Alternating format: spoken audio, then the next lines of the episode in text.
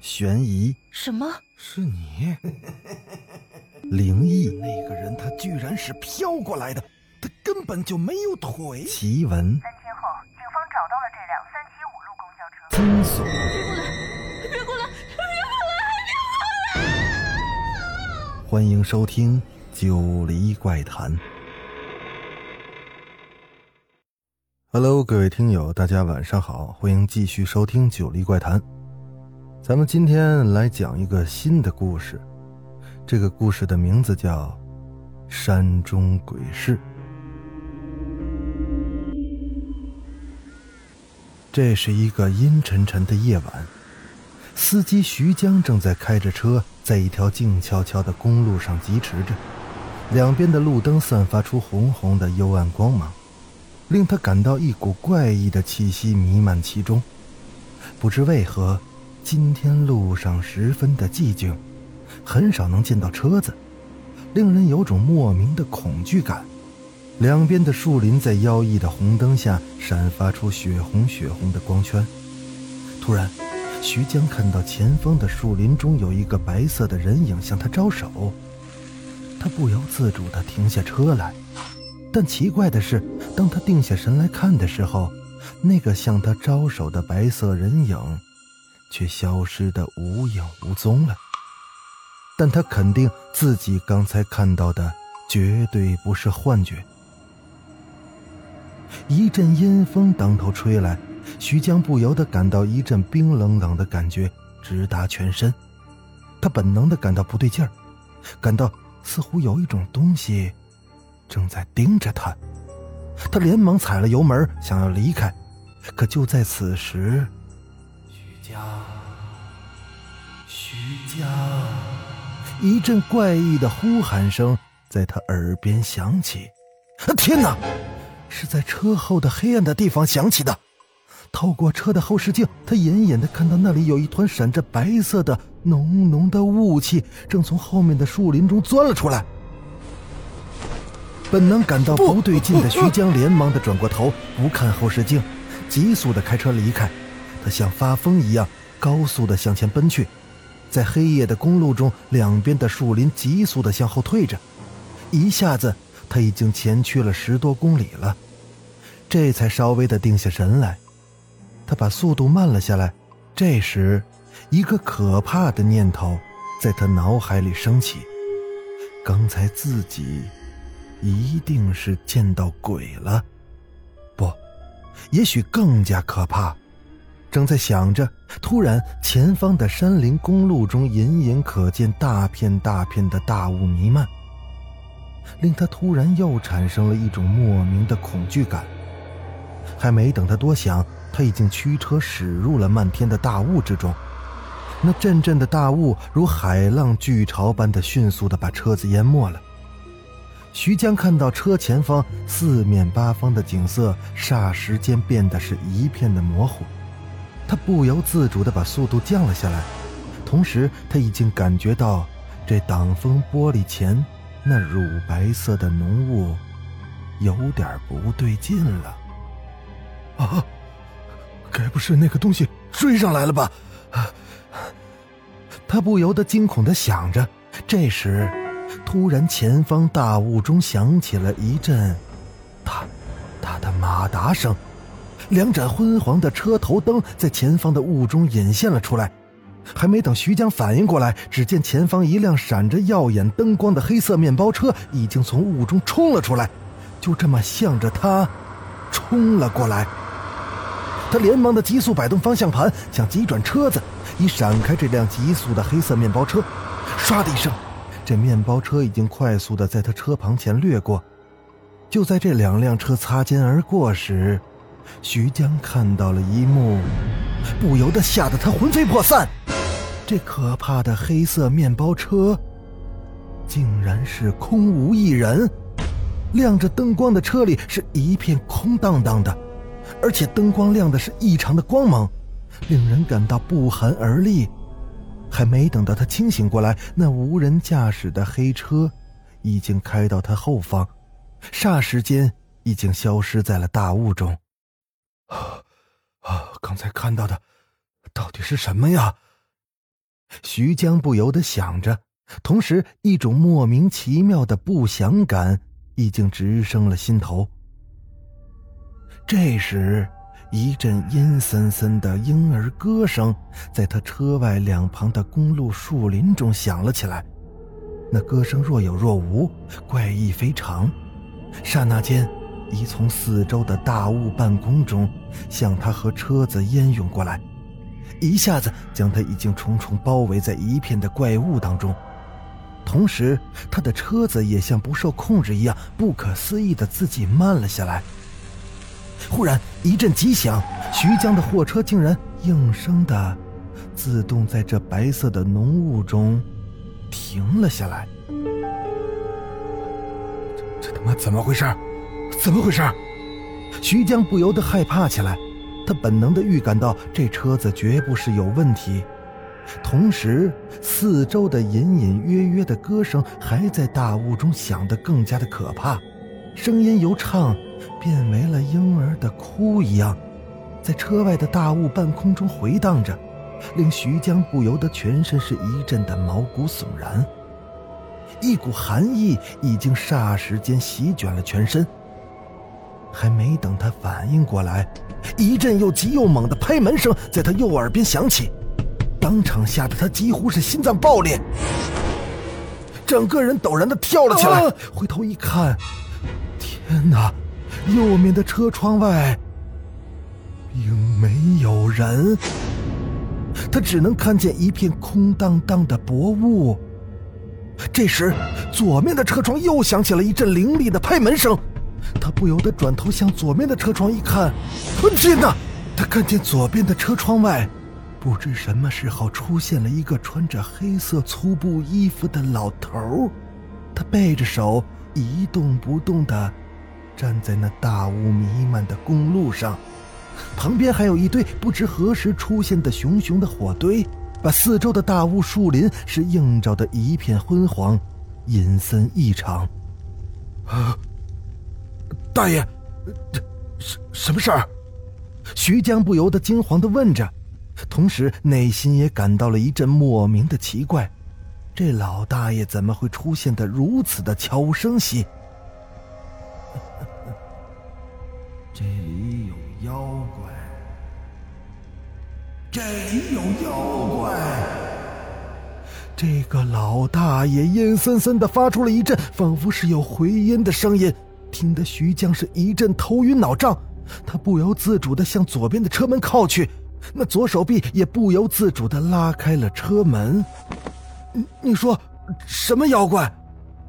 同时，他发现这车外背对着自己的老大爷，那银白色的头发。令他会感到莫名的头痛，那四周的景色也霎时变得是模糊一片。什么妖怪？吃人的妖怪？啊？吃人的妖怪？呃，谁呀？谁呀？我呀！我呀！啊！那老大爷说完，唰的一个转身，直接就到了徐江的面前。徐江定神一看，当场吓得是肝胆俱裂。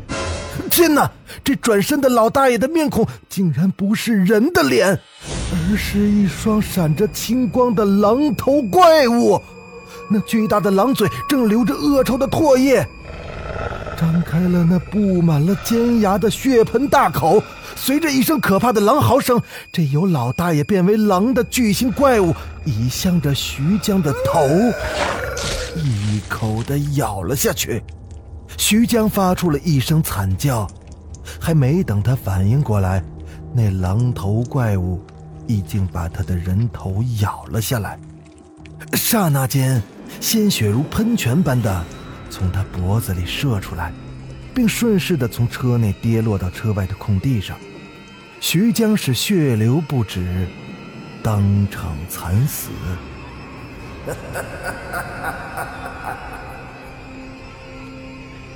一口把徐江血淋淋的人头吞入肚里的狼精，在吃完之后，发出了一阵阴森森的怪笑之后，轰的一声，竟在脚下冒起了一团白烟，然后就这么消失的无影无踪了。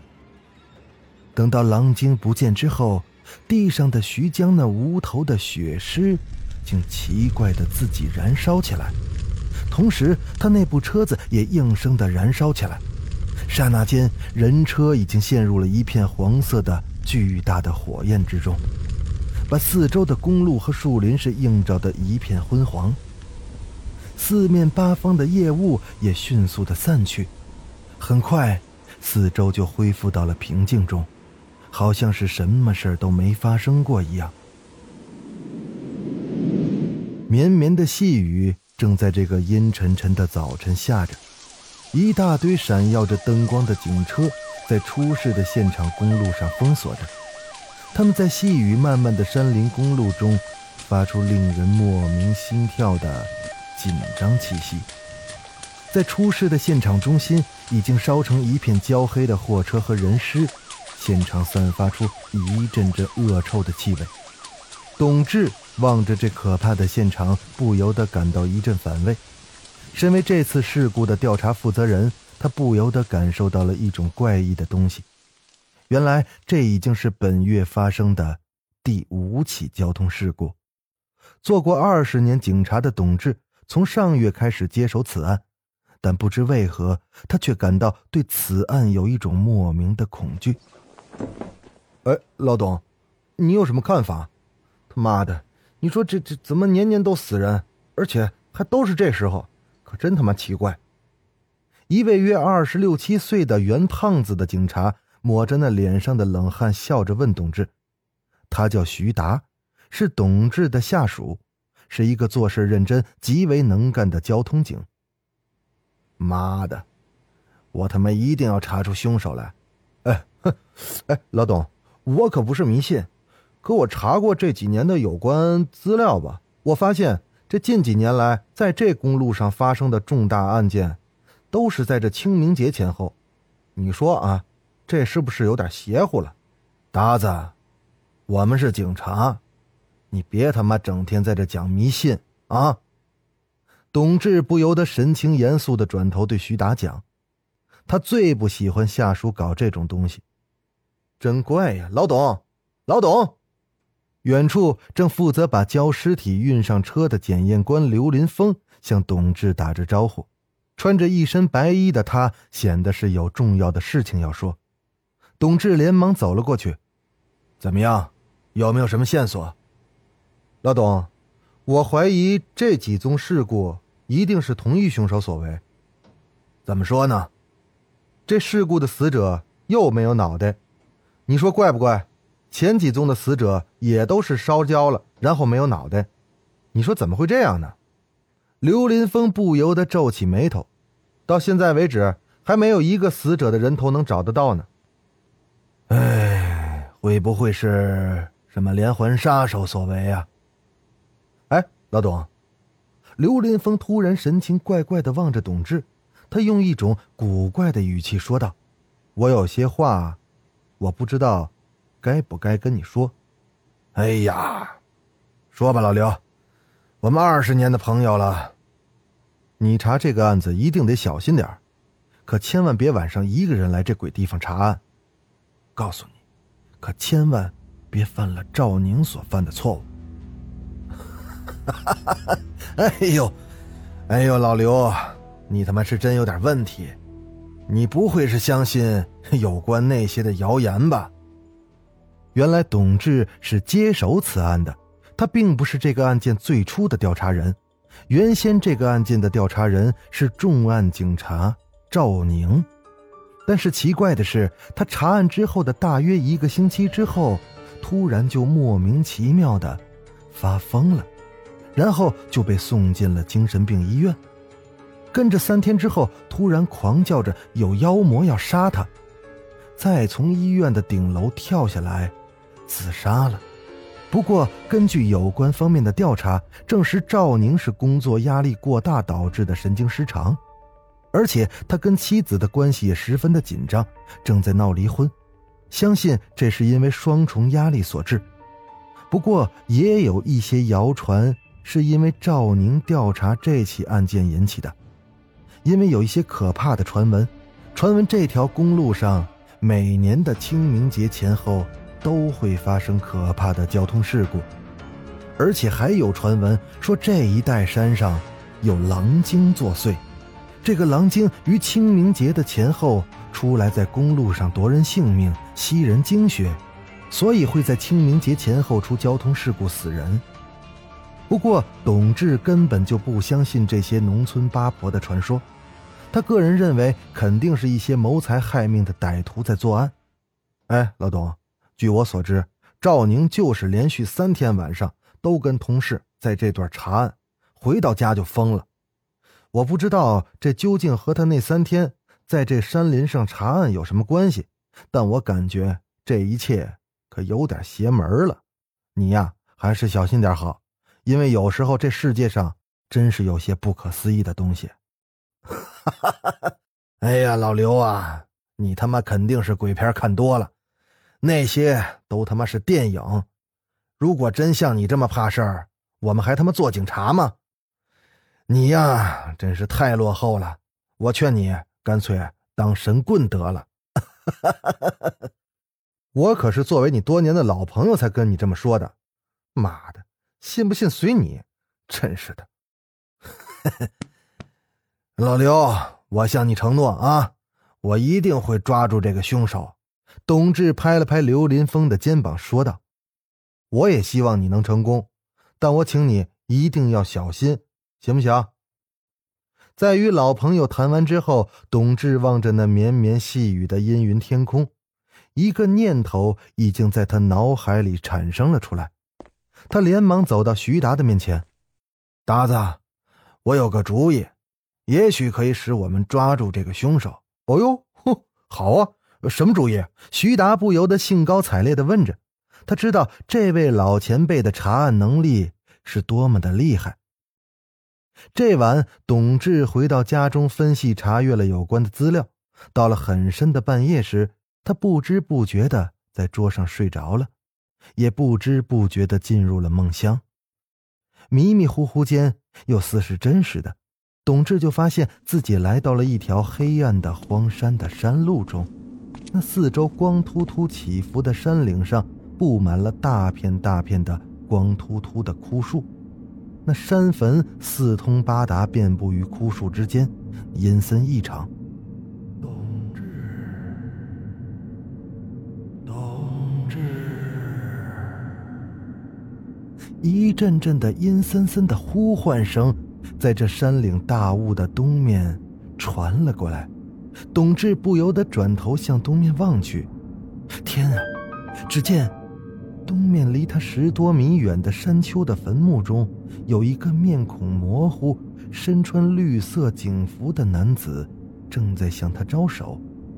他简直不敢相信自己的眼睛，这声音，这警察的外形。这不正是赵宁吗？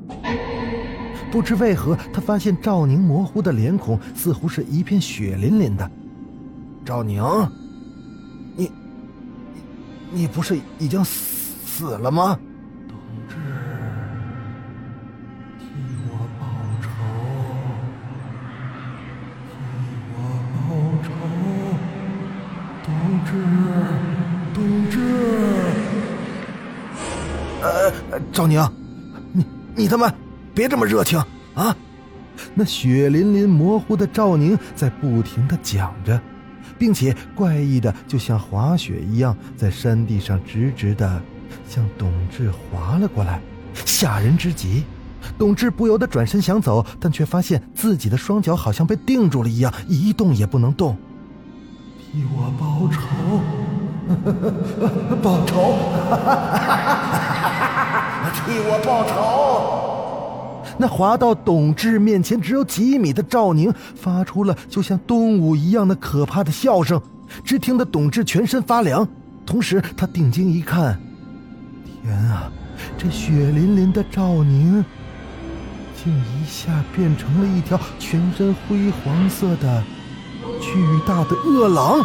腾空跃上了半空，嗷的一声，张开了血盆大口，向着董志的头猛扑了过来。啊！啊不！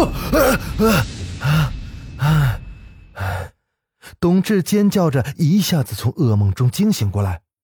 上天保佑，好在这只是一个噩梦。他吓得整个人从座位上站了起来。足足过了几分钟之后，他才清醒过来。他发现自己全身都已经被冷汗浸湿。刚才那个梦的确是太恐怖了。不知为何，他有一种感觉，刚才这噩梦会不会是个警告呢？在警告他，这次查案。会相当的危险。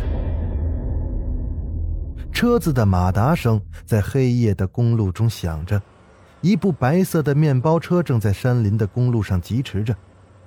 哎，叔，这已经第三晚了，我们也什么线索都没有。正握着方向盘驾驶车子的徐达没好气儿的对董志讲着：“我觉得叔，你这鬼主意不灵啊！也许那凶手早就隐藏起来避风头了。”而在他身边的董志也和他一样，穿着一身平民的便服，在旁边坐着。原来董志的主意就是和徐达一起装扮成平民，然后驾驶车子在这出事的一段山林中守株待兔，以便能捉住这个公路杀手。但前两晚是一无所获，没有发现任何的目标。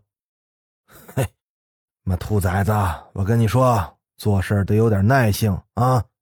董志笑了笑，他显然是充满了信心。哎，叔，你说会不会这凶手发现我们了？我们天天都在这出现，不会的。我们天天都是开的不同的车，穿的不同的衣服。相信我啊，我打保票，这凶手一定会露头。董志边讲着，边望出了车外。他发现车外路两旁的山林在快速的向后退去，在车头灯和路灯下显得是一片昏红昏红的，怪异非常。而四面的起伏山林在夜色中仿佛是沉睡的巨大怪兽一样，仿佛正在紧盯着他们，令他有一种莫名的恐惧感。哎，有点怪啊，叔。徐达不解地望着前方。不断后退的公路前方十分的寂静，自进入这一段出事现场的山林公路，就没再见到对面有车行驶过来，和前两天正常的车水马龙的情况是完全不同。哎，叔，你看今儿这车怎么这么少啊？有点奇怪呀。这样不更好吗？说不定这个路边杀人狂最喜欢这种氛围呢。虽然董志说的十分淡定，但他也不知为何在今晚有一种莫名的恐惧感。叔，这几晚真是有点怪了啊！我一开车进入这一段公路，就有一种奇怪的感觉。我老觉得吧，好像有人在盯着我们，又觉得吧，像是老有车在后面跟着我们似的，老是搞得我莫名的总是看后视镜，却又看不到有什么东西在跟着我们。真他妈奇怪！这几天我还老睡觉做噩梦，总有种不祥的预感。我还在我第二个子弹夹里涂了点黑狗血和那个符咒水呢，以防万一吧。咱们，徐达边讲边发现，在前方转弯公路的两边山岭上，正大片大片的有浓雾缓缓地从山上飘到下面的公路上。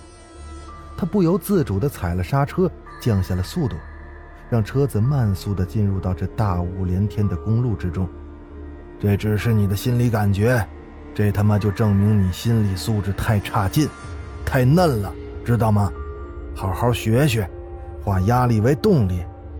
我不是跟你吹牛，我一向是压力越大，工作就越厉害，知道吗？达子，你他妈太胆小了啊！世界上哪他妈有鬼呀？哼，怕死还干这个？董志居然还笑了起来。当车子进入到浓雾之中时，两边的山林和前面的路都已经变得模糊起来，在大雾之中，一切的景色都变得不那么清晰了。